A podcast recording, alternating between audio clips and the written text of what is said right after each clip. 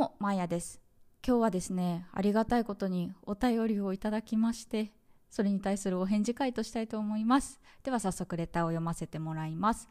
まやさんこんにちは。私も海外で暮らしていることもあり、いつも楽しく拝聴しています。あありがとうございます、えー、初めてレターを送らせていただきます。スキミング被害のお話を聞いて思ったのですが、日本非居住者は会社により、日本の銀行口座を解約しなければならなかったり、クレジットカードの使用はグレーというブログ記事を見たことがあります。大丈夫でしょうか？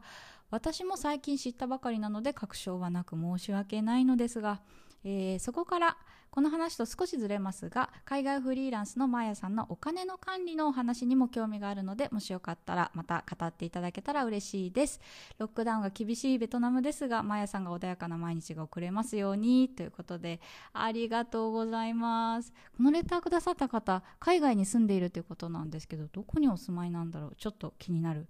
でね、えー、とちょっとレターの内容が、まあ、スキミング被害のその銀行口座のお話が一つとあとは私のねお金の管理についてですねちょっとこれについてお話ししたいと思います。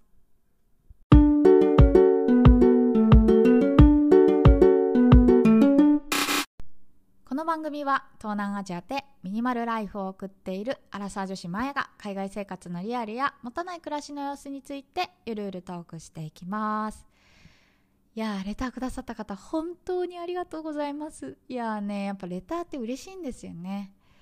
なんかさラジオって基本一方通行じゃないですか。なんかね孤独との戦いなんだよね。まあ孤独好きなんだけど。なんだろうな感覚的に言うと海に手紙入りのボトルを毎日投げ続けるみたいな。そんな感じ？でさそのボトルをさわざわざ見つけて拾ってくれるだけでも嬉しいのにその中の手紙をちゃんと読んでくれてそれに対してお返事書いてくれてなおかつ海に投げ入れてくれるってもうさラジオやってて本当に良かったなって思う瞬間なんですよね。ありがとうございます。ということでね今日はちょっとこのレターに対してお返事をしていきたいと思います、えー、レターの内容がね大きく2つかな。えっと、日本の非居住者は、えー、会社によってはねその日本の銀行口座とかクレジット解約しなくて大丈夫っていうお話とであとはね、えーと、私のお金の管理事情についてです。でね、えーと、最初にその銀行口座とクレジットの話をすると本当ねおっしゃる通りなんですよ。結論言うと会社によっては日本の銀行口座を解約しなければいけないしクレジットも手放さなければいけないということがあります。でね私あのこれ知らなかったんですよ恥ずかしい話。でスキミングにあってから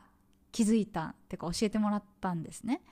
で私ねベトナム来たのが2020年の1月でスキミング被害に遭ったのが確か2020年の6月だったんですけどその時ね被害に遭ったカードが楽天の、デビットカードとクレジットカード2枚同時にやられちゃったんですね。でうわマジかと思って。でしかもデビットとか13万引き落とされてたからいやこれはやばいと思って。って楽天に急いで問い合わせたらいやそもそも日本の非居住者は、えー、銀行口座解約しないとダメですよってその時に教えてもらってえー、マジかってなったんですよ。でさっきから言ってるねその日本の非居住者って何だよって話なんですけど簡単に言うとね住民票を抜いているか抜いていないかの違いです。あの例えば海外旅行とかの場合さ想像してもらうと分かりやすいと思うんだけどあの住民票抜いてわざわざ海外行かないじゃないですか。3泊4日海外に行くのでその間日本にいないので住民票抜きますとかにはならないですよね。なんだけどその1年以上に、えーと、その海外に行く場合とかその私みたいに現地の会社に就職しますとかっていう場合は原則ね抜くことが多いですね。抜かなくてもいいのかな。ちょっとその辺分かんないんですけどやっぱね抜く方がほとんどです。で私ね抜いてベトナムに来たんですよ。だから日本の非居住者なんですけどそう私がそのスキミング被害に遭った楽天カードは、えーと、海外であというか非居住者の方は使ってはいけない銀行口座だったので急いでね解約をしました。でも日本のね銀行口座の中には、えーと使っていいものもあります。例えばね私が持っているのは三井住友なんですけどこれはあのなんだろう海外在住の方は使っちゃいけませんみたいな明記はないです。だから会社によってはその使っていいものもあるんだけれども楽天とかああいうネットバンキング系は基本的に国内利用限定になるのであの注意が必要だと思います。でねクレジットカードの場合もちょっと会社によってはね多分そういうサービスあると思うので要注意ですね。で、えっと、私の場合はね楽天カード持ってたんですけど、まあ、楽天銀行を解約しちゃったので一緒に解約してしまいました。で今使ってるのはね三井住友のカードですね。これもえっとねクレジットカード上のそのなんだろうえっと、本人名義のその住所が、えっと、家族のものだったら問題ないみたいです。この辺ね、その恥ずかしながらその私知らないで出てきちゃったから、あのちゃんとね、その銀行に問い合わせて確認を取ったわけではないんですよ。なんかそのホームページとか、あの、なんだろう、ヤフー知恵袋とかさ、あの辺をもうゴリゴリに調べて、あ、これは大丈夫そうだ、みたいな感じで今使っているんですね。まあ、ぶっちゃけね、その日本のクレジットあんままり使わないようにしてるんですよ。あのスキミング被害にあったからもうこれダメになったらちょっとさすがにさあの帰りのね航空チケットとか取れなくなったら怖いなと思ってあの本当に最終の奥の手みたいな感じでねあの引き止めてるというか 使っていないのであんまり分かんないんだけどあの調べた限りでは大丈夫でしたでも、まあ、海外移住とかねその海外転勤とかなんかそういう感じで海外に長期滞在するよで日本の非居住者になるよっていう方の場合はちゃんと調べてから行くことをお勧めします。あの私を反面教師にしてください。で今お話しした情報がねもし間違っていたらぜひ教えてください。あの私ちゃんとだから問い合わせできてるわけじゃないんですよ。本当だったらさこういう状況じゃなければコロナじゃなければ急いで日本に帰ってこの辺整理してもう一回ベトナムで暮らした方がいいんだけれどもちょっとね今のご時世なかなかそういう風に手軽に行けないのであのそういうなんかインターネットの情報を調べて今なんとかなんとか生きているって感じです。はい。でね、えっと、その後です、えー、私のねお金の管理事情なんですけどね私ベトナムに来てから基本現金を使うようにしています。あの日本にいた時はキャッシュレスで、えっと、前も話したんですけどマネーフォワードと連携させて基本的にその家計簿をつけるように自動でねつけるようにしていたのでキャッシュレス生活を送っていたのですがベトナムに来てからはね、まあ、スキミング被害に遭い ちょっと怖いなって思うようになって、えっとね、1ヶ月使うお金をその月に引き出して、えっと、その引き出したお金の中から大体使うようにしています。でねこれは何だろう食費とか、えー、生活費とか交際費とかその辺のお金でなんか特別なお金変動費っていうのかな。例えばね私の場合洋服とかってめったに買わないからめちゃくちゃね特別な費用になるんですよ。だからそういう時とかはわざわざなんかそのお金を引き出してねお金あ洋服買いますみたいなのよりは、まあ、デビットで買っちゃうっていうことの方が多いです。まあなんかねそうやって洋服とかのお店私ローカルとか行かないでデパートとかに行くんですけどデパートって言ってもねブランドじゃなくてユニクロなんですけどそうそういう安全なところで使うようにしています。